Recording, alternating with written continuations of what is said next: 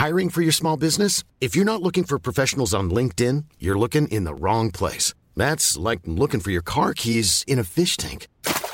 LinkedIn helps you hire professionals you can't find anywhere else, even those who aren't actively searching for a new job but might be open to the perfect role. In a given month, over 70% of LinkedIn users don't even visit other leading job sites. So start looking in the right place. With LinkedIn, you can hire professionals like a professional. Post your free job on linkedin.com slash people today. Porque el mundo actual no se entendería sin la economía y los negocios. Acompaña a Mario Maldonado, el columnista de negocios más joven y objetivo del periodismo financiero, en su programa Bitácora de Negocios.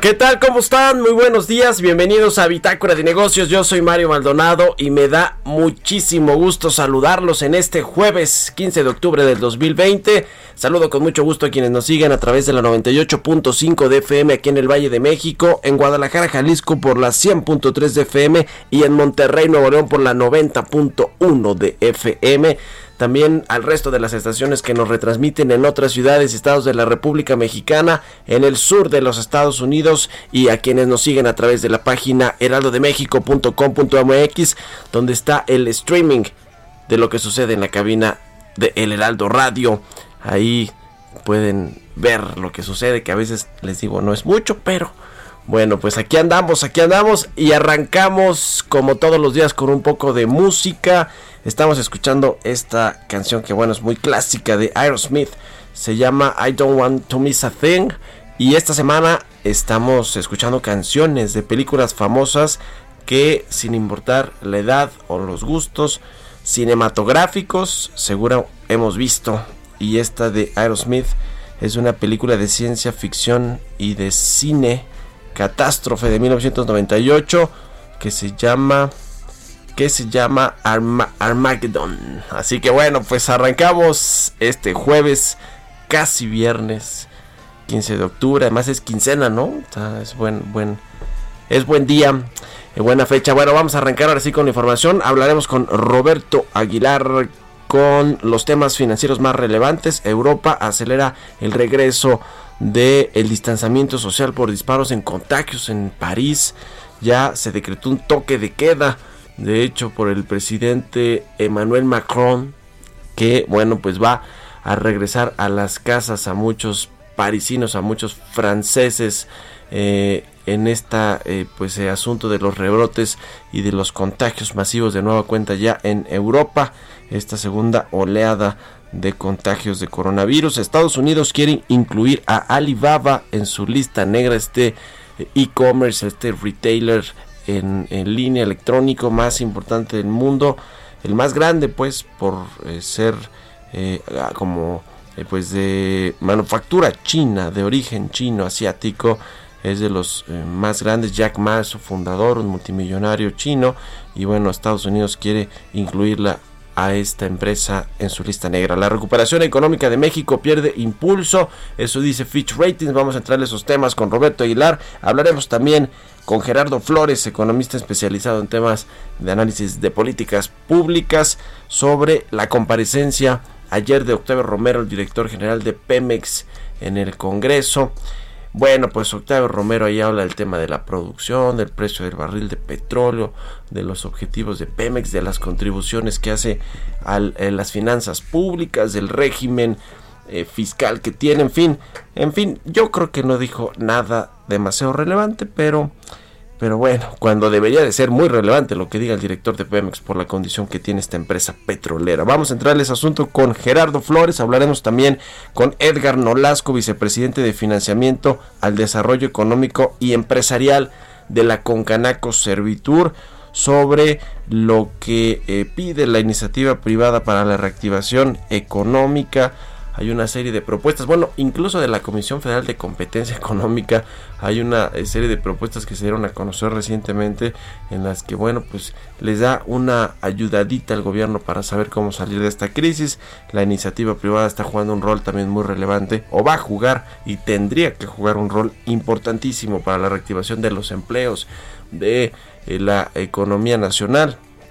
Vamos a ver si el gobierno le hace caso. Ya, este, creo que eh, los de la IP hacen su chamba, los organismos gremiales, empresariales, pero pues en el gobierno parece como que no los escuchan mucho, mucho. Y bueno, en el asunto de la guerra de los quesos y el yogurt, que ayer eh, pues fue tan polémica hasta en las redes sociales, prohíben la venta de yogures de Danone y de quesos Food, eh, Swan, Lala, Filadelfia, dice la secretaria, la secretaria de Economía, pues que no son ni quesos ni yogurt. Y bueno pues es otro eh, capítulo de la guerra del eh, enfrentamiento entre el presidente bueno más que el presidente el gobierno federal de la cuarta transformación y las empresas que ya pegaron el grito en el cielo y ellos dicen que cumplen con todas las normas. Vamos a hablar de este asunto también con Giovanna Torres y con Gerardo García Rojas director de Consultoría en Compensaciones de Mercer México.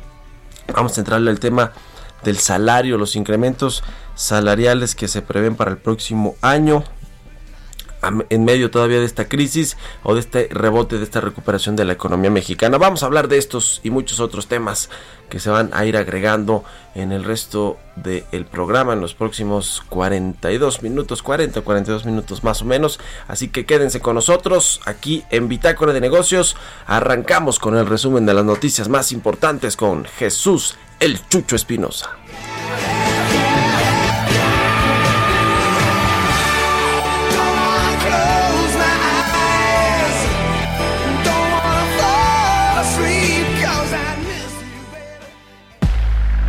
Resumen. Octavio Romero Oropesa, director general de Petróleos Mexicanos, dijo que la empresa producirá 2.023.000 barriles diarios de petróleo en el 2024, gracias a los procesos que iniciará en sus nuevos campos, aunque el nivel de producción estimado se encuentra por debajo de los 2.4 millones de barriles que la actual administración se estableció como meta para ese año. En su comparecencia en la Cámara de Diputados dijo que existen algunos medios, supuestos expertos que solo publican mentiras sobre Pemex. Desafortunadamente, como decía antes, existen algunos medios, columnistas, etcétera, supuestos expertos que desconocen o lo hacen con la mala intención los términos correctos y han utilizado como sinónimo de la utilidad o pérdida de Pemex el concepto de rendimiento o pérdida integral. La pérdida integral de Pemex, que se publicó en el primer semestre de 2020, asciende a 581 mil millones de pesos. eso no significa que la empresa haya perdido ese dinero, ni tampoco que eso le haya costado a la hacienda pública. Eso es lo que se manejó y lo que se maneja. El Fondo Monetario Internacional estima que la deuda general del gobierno de México registrará un máximo en décadas de 65 puntos del PIB al cierre del 2020, en medio de la mayor contracción económica en décadas por efecto de la crisis generada por el coronavirus. El subdirector del Departamento de Investigación Económica en el Fondo Monetario Internacional, Gian María Milesi Ferretti, consideró que el gran desafío de México siempre ha sido el bajo crecimiento de la producción y que sus problemas estructurales de seguridad, respeto al Estado de Derecho, competencia y corrupción no son nuevos. De acuerdo con el consenso de expectativas para el Producto Interno Bruto levantadas por la consultoría Focus Economics a octubre, la economía mexicana registrará una contracción de 9.9% en el 2020. Sin embargo, esperan una recuperación de 3.7% para el próximo año. Admitió el vicepresidente de la Reserva Federal, Richard Clarida, que le tomará un año más a la economía de Estados Unidos regresar a niveles de actividad prepandemia y los niveles de máximo empleo tardarán un poco más. Bitácora de negocios en El Heraldo Radio. El editorial.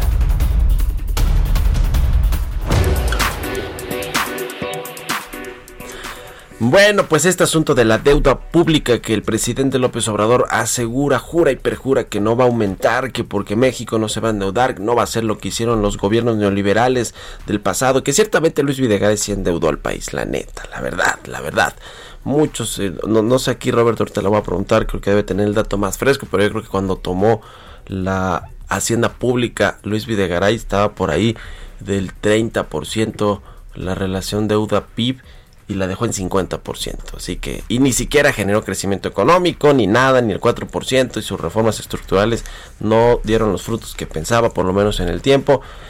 Y bueno, pues yo creo que sí la endeudó. Bueno, creo que hasta fue lo criticado y por su propio mentor, por Pedro Aspe, el exsecretario de Hacienda con Carlos Salinas. Bueno, en este gobierno la deuda pública va, en, perdón, en, en este año, en el 2020, va a aumentar 11.8 puntos del PIB a 65%, según los datos del Fondo Monetario Internacional, que por cierto dice también que la recuperación va a ser muy, muy lenta.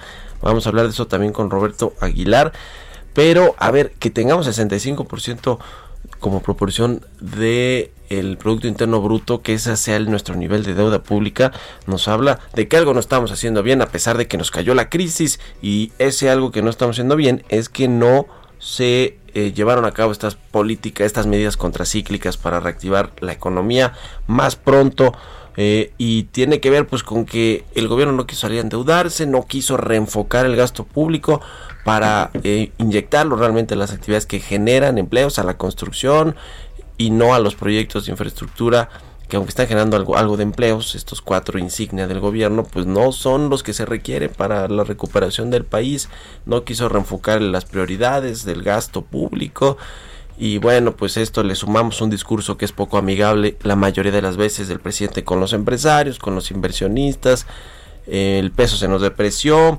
En fin, todo esto pues ha generado, y la, la caída de actividad económica en particular, que la deuda públicamente del 50 al 65% más o menos como cerramos el, el, año pasado en 50% y estamos en 65%, así que la cosa se pone complicadísima para México en estos temas también de eh, pues su perfil financiero. Y tenemos también la presión de las calificadoras si nos van a quitar o no el grado de inversión eventualmente en lo que eh, pues resta del gobierno del presidente el observador que será catastrófico en fin, en fin, desean que no nos vamos a endeudar. Bueno, pues sí, nos estamos endeudando más, aunque sea como proporcionalmente por la caída de la economía. Son las 6 con 13 minutos. ¿Usted qué opina? Escríbeme a mi cuenta de Twitter, arroba Mario Mal y a la cuenta arroba Heraldo de México. Economía y mercados. Roberto Aguilar ya está aquí en la cabina del Heraldo Radio. Mi querido Robert, ¿cómo estás? ¿Qué tal, Mario? Muy buenos días. Buenos días a ti y a todos nuestros amigos que nos escuchan. Pues sí, efectivamente, revisando estos datos que comentabas de la evolución de la deuda como proporción del, Producto Interno Bruto, es decir, del tamaño de la economía, pues sí, hubo un incremento importante y progresivo. Esto es importante destacarlo, puesto que se va acumulando los saldos de esta deuda y es una parte importante que también del presupuesto se destina justamente al tema del pago de los respectivos intereses de este endeudamiento. Interesante porque en el 2010 el porcentaje de la deuda respecto al Producto Interno Bruto, como te decía, sumando la deuda interna y externa, era de 31.8%. Para el 2015, es decir, en 5 años, subió a 45% esta proporción. Así, te decía que progresivamente fue incrementándose la dependencia de la, de la deuda, del endeudamiento en la economía mexicana. Pero fíjate que hoy eh, nos despertamos con varios temas importantes, Mario, pero yo al final resumo que los mercados financieros prolongaron su comportamiento negativo dado desde ayer por factores relacionados con el coronavirus, el aumento de contagios en el mundo, el restablecimiento de medidas de distanciamiento social y el retraso de las pruebas de, de las vacunas más prometedoras. Además, se sumó la menor posibilidad de aprobar un nuevo paquete de estímulos en Estados Unidos y desfavorables resultados trimestrales. Los futuros de las bolsas estadounidenses, pues, amanecen también en negativo. Y fíjate que lo que más destaca, por ejemplo, esto que ya hemos estado eh, comentando, es que, por ejemplo, el futuro de la bol, de de la, del mercado electrónico, es decir, del Nasdaq, en estos momentos está menos 1.3%, lo que seguramente eh, pues antecede a una jornada complicada a nivel global. Pero fíjate que primero el secretario ayer del Tesoro de Estados Unidos, Steve Mnuchin, reconoció que es improbable que se alcance un acuerdo sobre el paquete de ayuda económica antes de las votaciones. y aunque más tarde afirmó que el presidente Donald Trump le dijo que siguiera negociando con los demócratas para tratar de alcanzar dicho acuerdo, este lo condicionó al avance del compromiso de la presidenta de la Cámara de Representantes, Nancy Pelosi, que también argumenta que esto pues puede darle un uso netamente electoral Donald Trump y pues como ya ves que se llevan bastante mal ambos, pues eso es la resistencia política que mantiene en vilo y sobre todo que disminuye las esperanzas de eh, los inversionistas de este paquete, de este nuevo paquete de alivio para la economía estadounidense. Y luego del rápido aumento de los casos en Francia, el presidente Manuel Macron, como decías, anunció un toque de queda nocturno durante cuatro semanas a partir del sábado en París y otras grandes ciudades.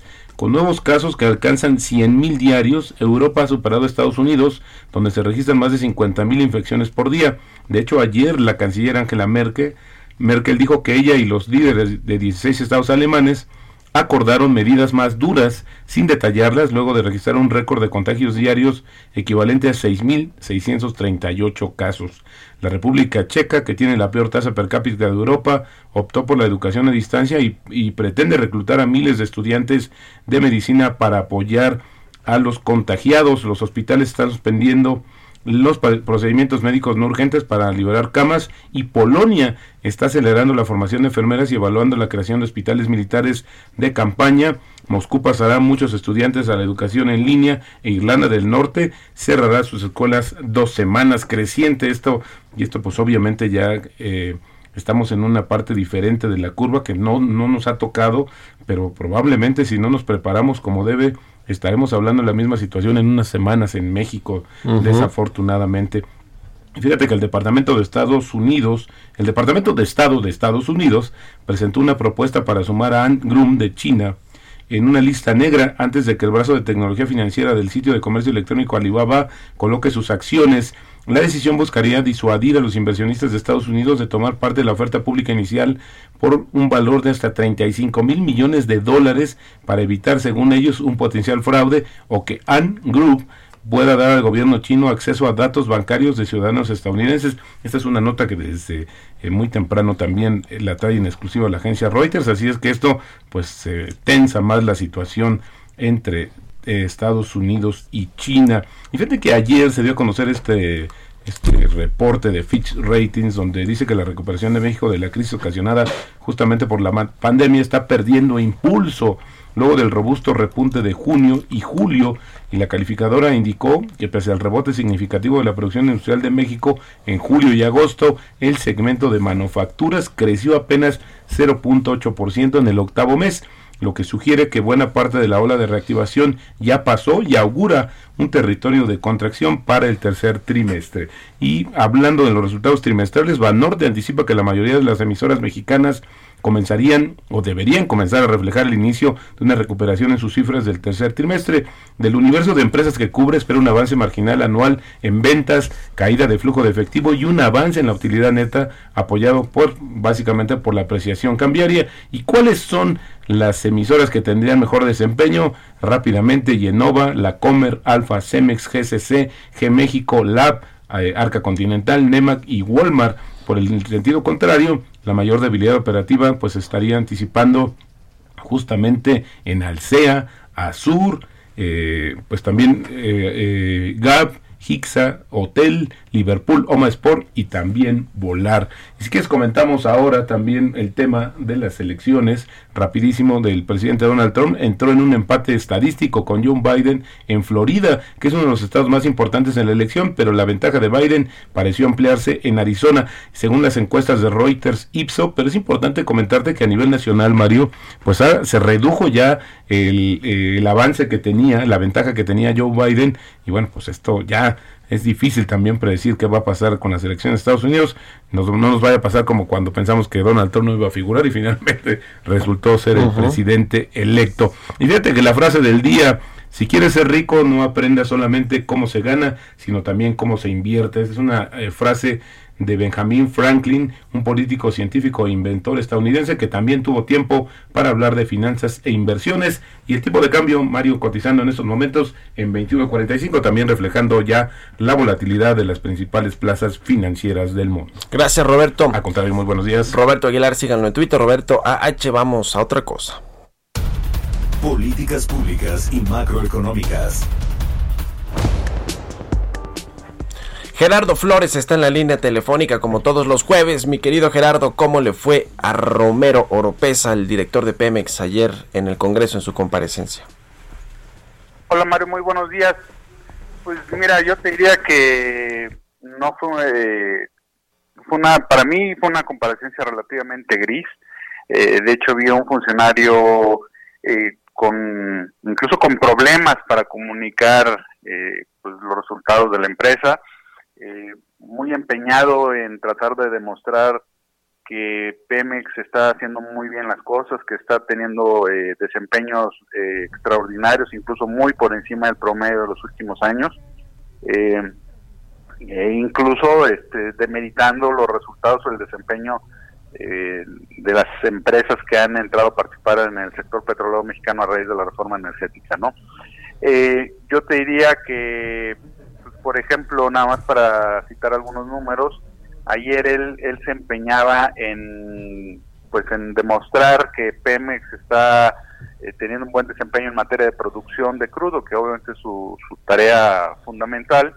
Eh, nos hablaba de que para diciembre de ese año estará produciendo 1.908.000 barriles diarios eh, y que de ahí va a crecer todavía más hacia los siguientes años, ¿no? El, el problema de eso es que, pues, por ejemplo, en agosto, pues todavía se, se reportó un dato de 1.632.000 barriles diarios, ¿no? Cuando, y, y él está pretendiendo que en cosa de mes y medio la empresa esté produciendo ya 1.908.000 barriles diarios, lo que significa pues un incremento importante en la producción de aquí a diciembre y pues nada más con revisar el desempeño de la empresa desde enero de 2019 al día de hoy, eh, pues no hay forma de que pues, eh, e, ese crecimiento mensual que ha tenido eh, le dé, por ejemplo, para llegar al 1.908.000 barriles diarios. Habrá que ver este, si, si pueden cumplir con este tipo de metas que luego son demasiado optimistas y que al final pues no, nos dejan a todos con la idea de que pues otra vez les creímos, ¿no? Este me llamó mucho la atención que tratara de descalificar, eh, por ejemplo, la producción que están obteniendo eh, los las empresas que han participado, que participaron en las rondas petroleras a partir de la reforma energética, eh, incluso este pues haciendo comparativos que no no no no son no son viables, ¿no? La forma en la que, por ejemplo, señaló que llevan 6, 7 años ¿no? Ya trabajando en México y que apenas están produciendo cerca de veintitantos mil barriles, eh, me pareció que, es un poco, muy poco profesional de alguien que dirige una de las empresas petroleras que, pues, aunque tenga grandes pérdidas ahorita, sigue siendo una de las empresas más grandes, ¿no? Este, él hablaba de que 6, 7 años, cuando el primer contrato de, la, de las rondas petroleras se firmó en septiembre de 2015. Estamos hablando del primer contrato y, de ahí a que empezaron a hacer trabajos, pues me parece que exigirles que en tan poco tiempo ya estén produciendo eh, un, volumen mucho más importante, pues no es serio, ¿no? Entonces, este, son de las cosas que vi en su comparecencia. Ah, qué cosa con el, con el director de Pemex. En fin, en fin, en fin, ya dejó de ser esta gallina de los huevos de oro. Muchas gracias, mi querido Gerardo. Te mando un abrazo y muy buenos días. Igualmente, Mario, muy buenos días. Que estés muy bien. Sigan en Twitter a Gerardo Flores R. Vamos a hacer una pausa, ya volvemos.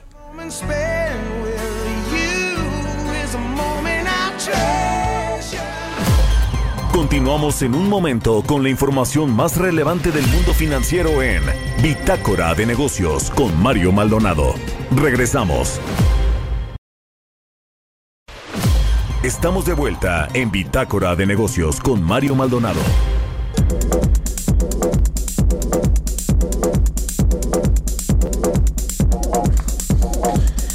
Estamos de regreso aquí en Bitácora de Negocios. Son las 6 de la mañana con 30 minutos, tiempo del centro de México. Oiga, este asunto, le decía al inicio del programa, la prohibición de venta de yogures de Danone, de quesos, de Food, de Swan, Lala, Filadelfia. Eh, todo este asunto que generó ayer en los medios de comunicación y en las redes sociales, pues mucho debate, mucha polémica. Eh, resulta que el gobierno federal a través de la Secretaría de Economía y con el apoyo de la Procuraduría Federal del Consumidor prohibieron la venta de estos eh, productos lácteos. Eh, básicamente lo que dicen es que incluyen leyendas engañosas, información imprecisa, casi casi que no son lácteos, es decir, que son productos que engañan a los consumidores y las empresas dicen no, no, no, no, no, cumplimos con todas las normas oficiales mexicanas, sí son lácteos, sí es queso, sí es yogurt y le responden a la Secretaría de Economía que bueno, pues yo le decía al inicio, creo que es otro capítulo del enfrentamiento que hay entre empresarios y gobierno. Pero de todo esto nos cuenta en la siguiente pieza Giovanna Torres por dar información engañosa al consumidor sobre los ingredientes de al menos 19 marcas de queso y dos productos denominados como yogur natural, la Secretaría de Economía prohibió la venta inmediata de estos productos debido a que no cumplen con las normas oficiales mexicanas. Lo que parecería ser queso 100% elaborado con leche de vaca, como presume su etiqueta, era sustituido con grasa vegetal, además de omitir los porcentajes de caseinatos, una proteína de alto valor biológico propio de la leche y por si fuera poco, ofrecen menos producto que el anunciado como contenido neto. Food, Nochebuena, Swan, Caperucita, Lala y Filadelfia, por mencionar algunas marcas, dejarán de venderse en los establecimientos del país, pues su comercialización se ha llevado a cabo en perjuicio con información que puede inducir al engaño de los consumidores. En tanto, para el caso de los productos ofrecidos como yogur natural, las marcas vetadas son Danone Bene Gastro y Danone Natural. En ellos, los incumplimientos destacados fueron las adiciones de azúcares y el incumplimiento con el contenido mínimo de leche. Algunas empresas como Danone, Lala y Mondeles, fabricante del queso Filadelfia, expresaron su descontento. La unidad en México de la francesa Danone dijo haber adaptado su etiquetado a las nuevas reglas y tildó la prohibición de otro afectado, Grupo Lala, dijo cumplir con las nuevas normas establecidas y aclaró que se resolvió un cuestionamiento del que fue objeto en abril por parte de Profeco. Sin embargo, ninguna de las dos empresas desmintió la incorporación de grasa vegetal u otros ingredientes para sustituir la leche. Para Bitácora de Negocios, Giovanna Torres.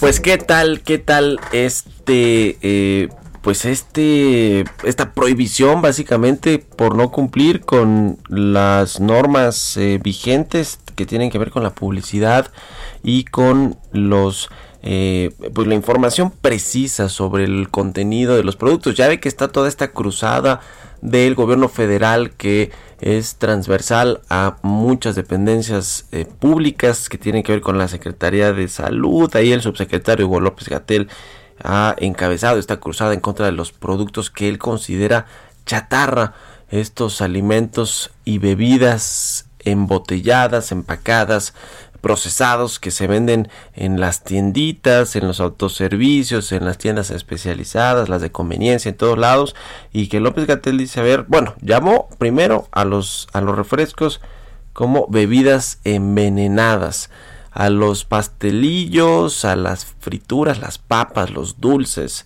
todo esto que se vende en, de estas empresas de consumo grandototas, que se venden en las tienditas y en los en el canal moderno, los autoservicios, pues también los considera productos que no son sanos. Bueno, cualquier cosa que te comas en exceso pues no es sano y lo que argumentan las empresas es que a ver es un problema integral que tiene que ver con el sedentarismo, con la falta de, de hacer ejercicio, con otras eh, cosas, no solamente con la alimentación de estos productos en lo particular, porque se está regulando con los etiquetados que son cada vez pues más eh, más más visibles y más eh, pues más duros con respecto al consumo y el, daño que causan a la salud las porciones etcétera.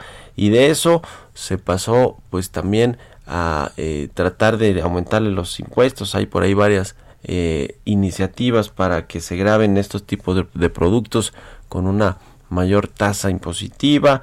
Está el asunto también de la publicidad en los medios masivos de comunicación, tampoco se permite hacer cualquier tipo de publicidad. Bueno, ya ve que hasta en las sucaritas o en los choco crispies que ya les hice el comercial quieren que ya no aparezcan los animales, por ejemplo, ¿no? Que eh, el, tigre Toño y esta con Melvin o como se llama el de los Choco Crispies, el elefante, para que ya no sean estos animales los que están finalmente pues eh, atrayendo al consumo eh, a los niños, a los jóvenes, en fin, a todo mundo. Es todo un asunto lo que sucede con la regulación en México. No es exclusivamente de nuestro país, por supuesto que en el mundo ya hay todo tipo de regulaciones para estas empresas, para este tipo de productos, pero este asunto de la Secretaría de Economía que según todas las empresas, como ya escuchábamos en esta pieza con Giovanna Torres, no está bien argumentado, bien fundamentado por qué quieren sacarlos del mercado pues no eh, es como ya el, la coronilla, ¿no? Ya es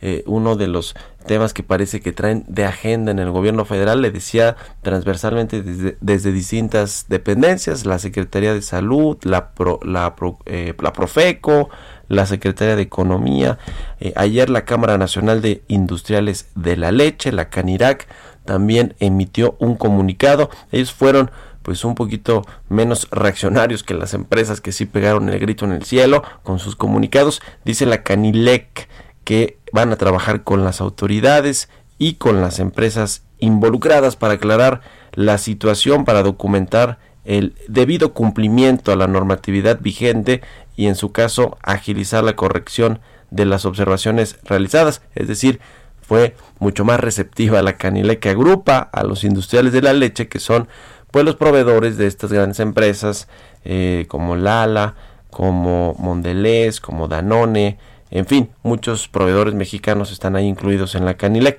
Ahora, sí dice este organismo gremial que tiene que hacerle tres precisiones a la resolución que emitió la Secretaría de Economía para suspender estos productos, la comercialización de los productos. Van rápido porque vamos a ir con una entrevista con la presidente o la presidenta de la Comisión Federal de Competencia Económica, que más o menos tiene que ver con esto y con las medidas para reactivar la economía. Bueno, dice la Canilec, las tres cosas que no son precisas de esta resolución de la Secretaría de Economía es el retiro temporal de algunos de los productos que recae en presentaciones particulares y no en las marcas en general. El segundo es que los señalamientos hechos a los productos se relacionan con información comercial plasmada en los empaques y la mayoría de las observaciones refieren a imprecisiones o errores en la forma de declarar el nombre o denominación del producto, los ingredientes, el país de origen, en fin. Y la tercera, en meses anteriores las empresas solventaron en tiempo y forma las observaciones según esto que se les realizó por parte de Economía y la Profeco. En fin, pues ahí el tema. Vamos ahora sí con Hanna Palacios, Alejandra Palacios, la presidenta, la comisionada presidenta de la Comisión Federal de Competencia, le decía que dio a conocer, eh, pues, o puso sobre la mesa varias acciones importantes para reactivar la economía nacional desde el ámbito de la competencia económica. Vamos a escuchar esta entrevista que hicimos con Alejandra Palacios. Propuestas que hace la COFESE para la reactivación de la economía nacional. Sí, bueno, el tema de la reactivación, Mario, como tú perfectamente sabes, es un tema complejo y va a implicar el esfuerzo de muchos en muchos frentes. Estas propuestas son desde la perspectiva de la competencia económica, como decías tú, y es para coactivar. Es decir, esto no es una varita mágica y son 12 acciones que creemos muy importantes, pero bueno, además obviamente se necesitarán de otras y en otros ámbitos.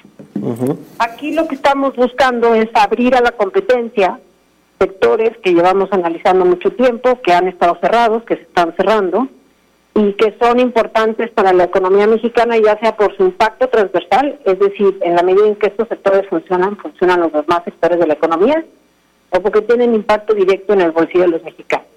Y esas son las 12 propuestas, hay eh, propuestas en el sector financiero, para que tengamos mexicanos acceso a medicinas más baratas, en el sector de la electricidad para que tengamos electricidad más barata en el tiempo, que pueda haber inversión en generación eléctrica y con eso electricidad más barata en el tiempo y eso tiene un impacto tanto en las industrias como en, el bolsillo de las familias mexicanas. Eh, también pensamos que la gasolina podría ser más barata si hubiera competencia y se permitiera a empresas privadas competir de manera más intensa con Pemex. Está el sector ferroviario, los puertos, el autotransporte de pasajeros, ¿no? Los camiones que toman para, o que tomamos los mexicanos para ir de un punto a otro en el territorio nacional.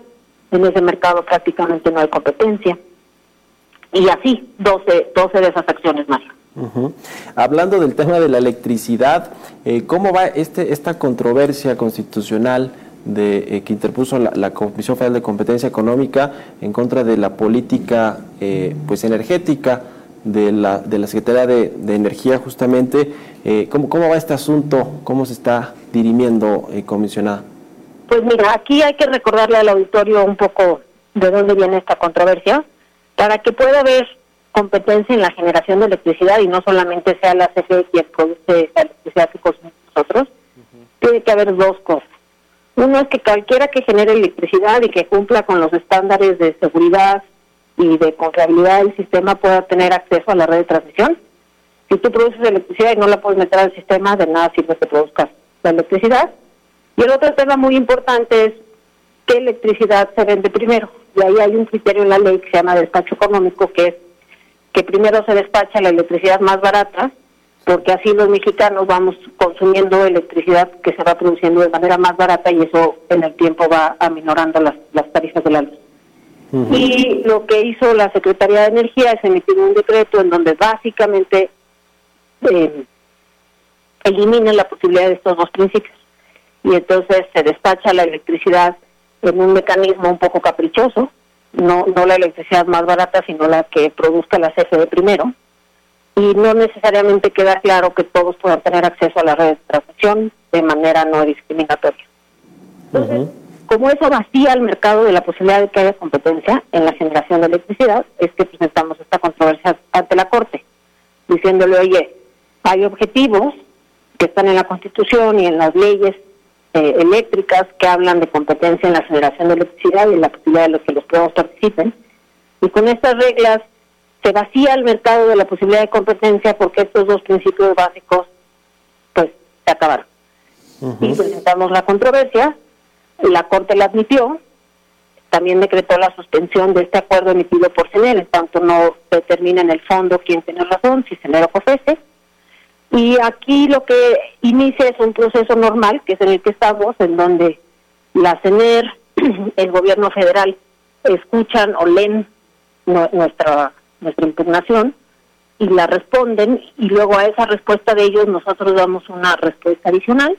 Estas cosas ya pasaron, es decir, nosotros ya presentamos la controversia, ellos ya respondieron, nosotros ya también hicimos un contraargumento, y ahora le corresponde a la Corte analizar la demanda y todos los argumentos para definir eh, si este decreto de CENER es o no contrario a lo que mandata la Constitución en el sector eléctrico. Ujú. También eh, hay un asunto eh, de la expedición de los permisos para la operación de estaciones de gasolina, ¿no? Hay como un cuello de botella, o están retrasando el otorgamiento de permisos. También aquí la COFESE se ha pronunciado al respecto y es parte incluso de, de, la- de las propuestas que hace, ¿no? Agilizar eh, este asunto de los permisos o abrir pues la competencia de las estaciones de gasolina y diésel en el país. Habíamos hablado ya de cómo están frenados los permisos para que haya nuevos expendedores de gasolina, o sea, nuevas estaciones de servicio, o que estaciones de servicio que están en unas manos pasen a manos de otros que los quieren operar de manera eficiente. En este documento agregamos una traba adicional, que es que los permisos para importar gasolina que tienen vigencia de un año, algunos ya están por, por vencerse, y la CENER tiene desde marzo, cuando inició el COVID, por temas del COVID, suspendido sus plazos legales. Entonces hay un tema de incertidumbre de si esos permisos de importación que están por terminar, si se prorrogan, si ya no existen, si se puede sacar un permiso, porque digamos la autoridad responsable de emitir esos permisos de importación, que en este caso es la CENER y no la CRE, tiene suspendidos sus plazos para, para el, el análisis de estos trámites. Pues ahí están dos temas muy relevantes para eh, la economía nacional e incluso pues para los consumidores, para los bolsillos de los consumidores, la electricidad y los hidrocarburos, la gasolina en lo particular. Pues las 12 propuestas de la Comisión Federal de, Competencia Económica ahí están, a ver si en el gobierno las toman en cuenta. Te agradezco, Alejandra Palacios, comisionada de la COFESE, comisionada presidenta de la COFESE, por haber tomado nuestra entrevista y buenas noches. Entrevista.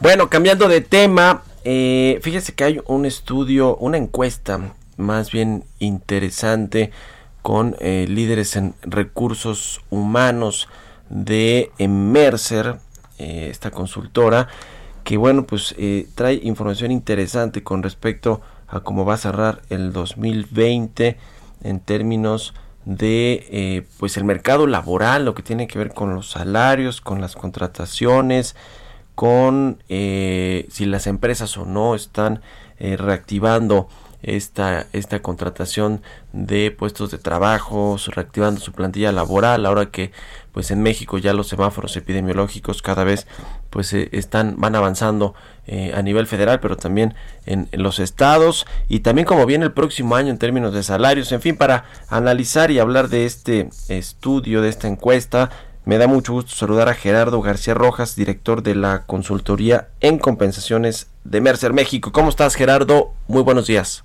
Mario, muy buenos días, ¿cómo estás? Bien, gracias. A ver, cuéntanos cómo, cómo está el mercado laboral de acuerdo con este estudio, esta encuesta anual que hacen ustedes eh, eh, y obviamente pues con los impactos que ha tenido por el coronavirus y la crisis económica.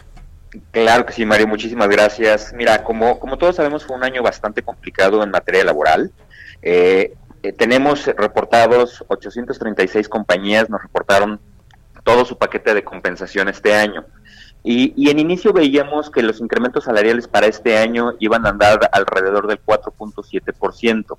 Sin embargo, después de, toda la pandemia y cuando se empezaba a hablar del retorno, hicimos un segundo levantamiento para ver qué era lo que pensaban las empresas, si, si habían decidido mantener esos porcentajes.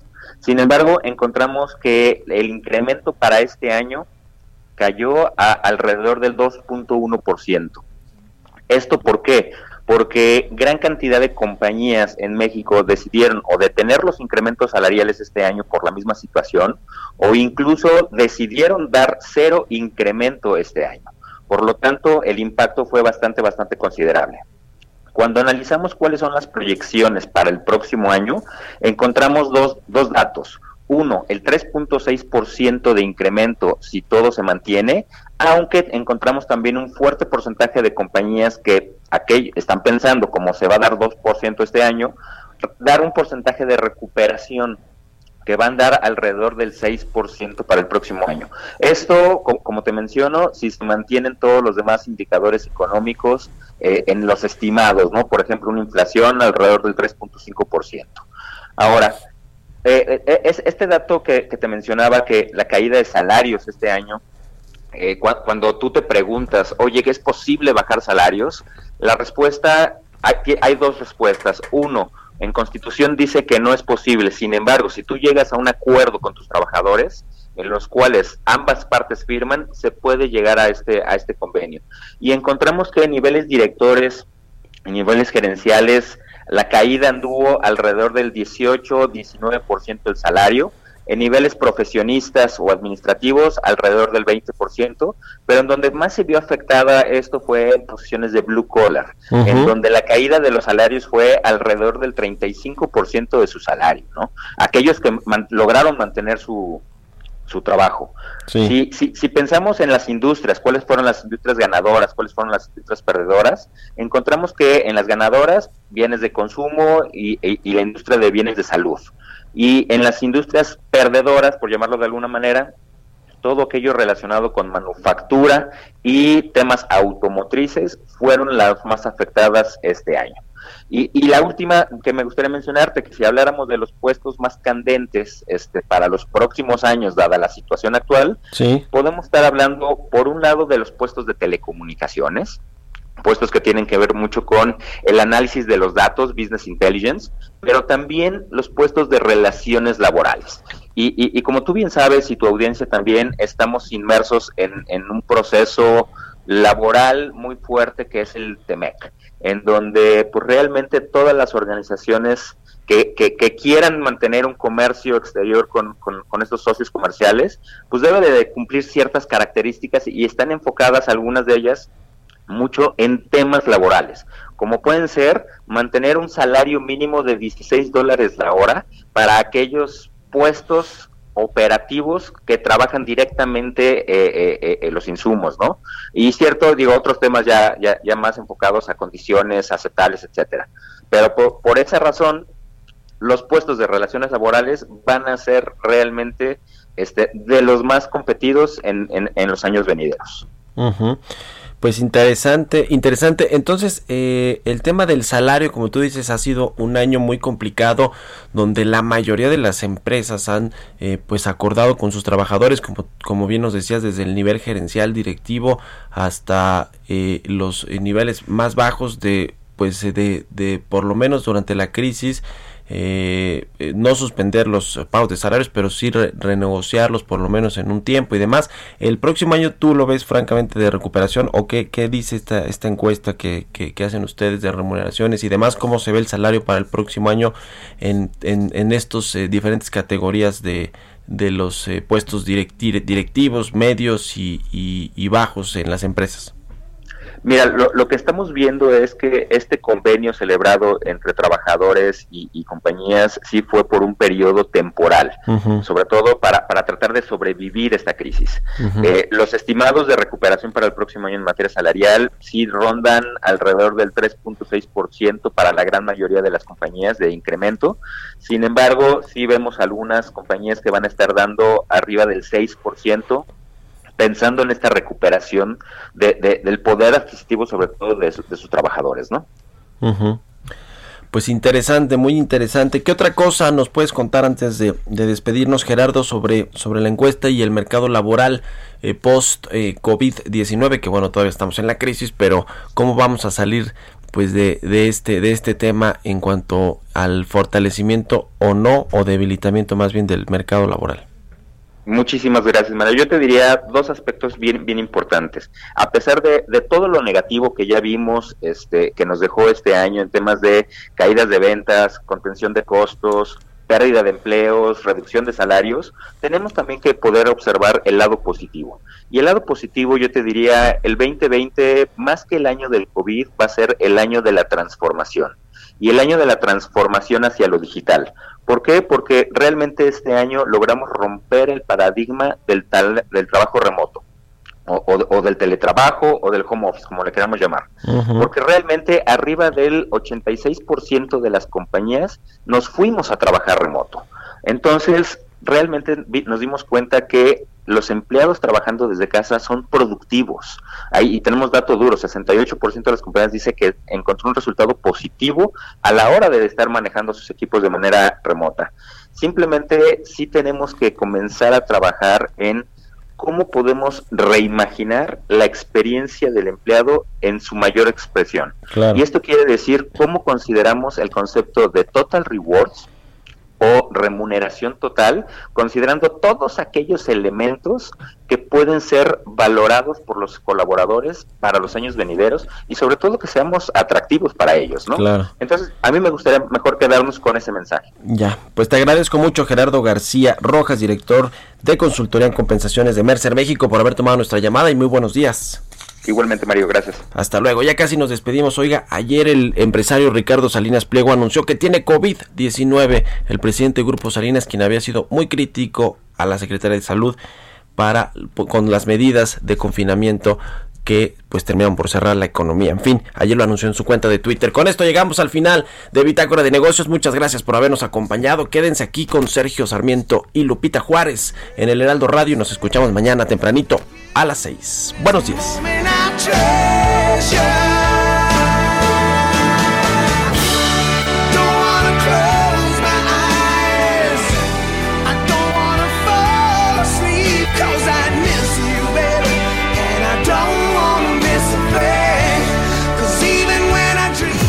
Fue Bitácora de Negocios con Mario Maldonado, donde la H suena y ahora también se escucha. Una estación de Heraldo Media Group.